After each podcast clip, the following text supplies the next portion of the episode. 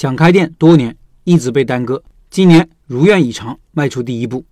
继续小面面馆梅老板一位学员的分享，他说：“来到四川广安好多天了，从开始从来没有听过这个地方，到渐渐喜欢上这个地方。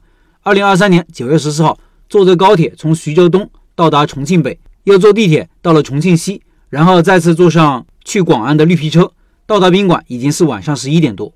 计划开店已经很多年了，因为种种意外一直被搁置。”直到今年，终于没有再次被耽误，如愿以偿，选择了自己想做的项目。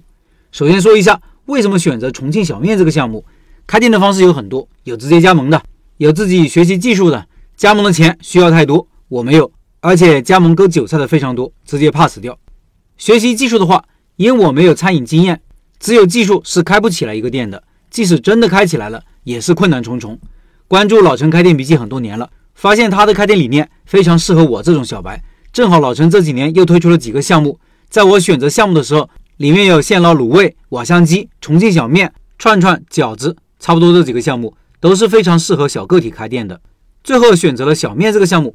其实小面是在前几年非常火的一个品类，当年资本追捧，大街小巷开满了各种重庆小面店。也就是那时候，重庆小面的名声被搞臭，或者说四川以外的地区没那么受欢迎了。重庆小面以鲜香麻辣为主。重油重麻重辣，如果追求轻食的话，其实不太合适。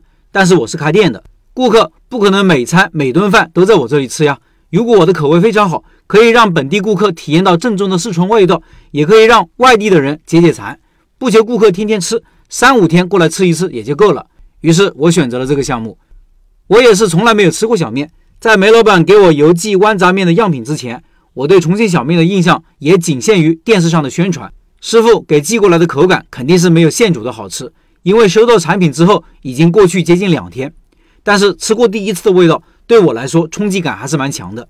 前味有很浓郁的豌豆香味，后面有麻味，再后面是辣味，辣味中还有一些甜味，味道非常有特色，记忆非常深刻。这一下让我决定了选这个项目，不用再考虑了。在家陪了家人几天之后，开启前往广安的路。到达师傅店里的第一天，师傅给我一份资料。又问我想吃什么面，随便点都可以，可以把产品吃过一遍再决定是否报名也不迟。由此可见，师傅不是那种急功近利的人。在随后几天的相处中，也证明了我的第一印象是对的。资料非常的详细，如果是个餐饮老炮，看着资料也许能做出这些产品来。但是对于我这样一个新人来说，整个资料都是陌生的，什么辣椒糍粑、小椒、内黄、飞水、酱底料等等，各种陌生的词汇根本看不懂。得亏我预留了接近半个月的时间学习，不然也是白玩，浪费时间，浪费金钱。说一下师傅的店吧，在当地是非常出名的，都知道他的产品好，味道好，口碑杠杠的。在四川，早餐以小面为主，不像我们北方，主要以粥和包子、油条为主。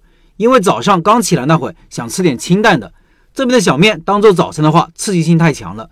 我感觉早上第一顿这个不太好，但是这边的人早上的胃口特别好，一大早都是麻辣小面，所以。各地的饮食习惯确实有差别，以后的开店策略也要做相应的调整。我的学习过程还有下篇，明天见。以上是梅老板徒弟的分享。十二月份的拜师学艺项目是小面，十三年的王牌面馆梅老板带大家开店，学员开店成功率高。感兴趣的老板扫码进入交流群，和梅老板直接交流。音频简介里有二维码。